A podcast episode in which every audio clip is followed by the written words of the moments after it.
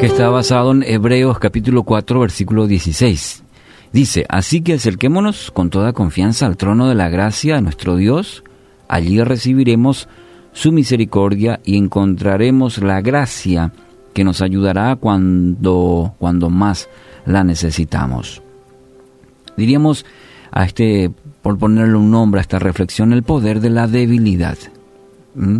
Interesante porque si miramos este texto y lo vamos a brevemente eh, observar para quitar una lección importante a nuestra vida, el único poder que tiene la debilidad, por decirlo de alguna manera, es la que nosotros le otorgamos a través del temor. El único poder que tiene la debilidad sobre nosotros es la que nosotros le otorgamos a través del temor.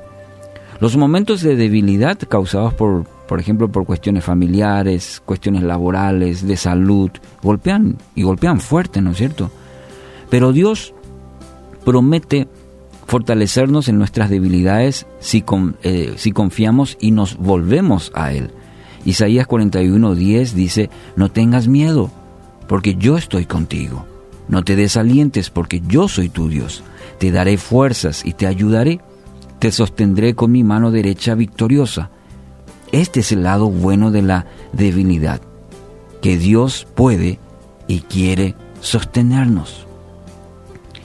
Tenemos que asumir y enfrentar nuestras debilidades y no temerlas.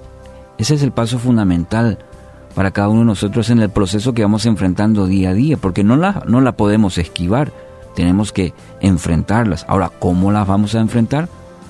qué aspectos positivos podemos quitar, eh, aprender de la debilidad, y justamente es esta. Segunda Corintios capítulo 12, versículo 9 dice, mi gracia es todo lo que necesitas, mi poder actúa mejor en la debilidad. ¿Te das cuenta? Así que ahora me alegra jactarme de, de mis debilidades, dice el apóstol Pablo. ¿Para qué?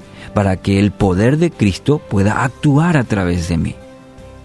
Su palabra afirma que la gracia de Dios será suficiente para nosotros en el momento de, nuestra necesidad. La gracia de Dios, es decir, el favor, el regalo, la bondad de Dios es suficiente en ese momento donde estamos necesitando. Dios es suficiente, más que suficiente. Esto representa o debe representar para cada uno de nosotros un bálsamo.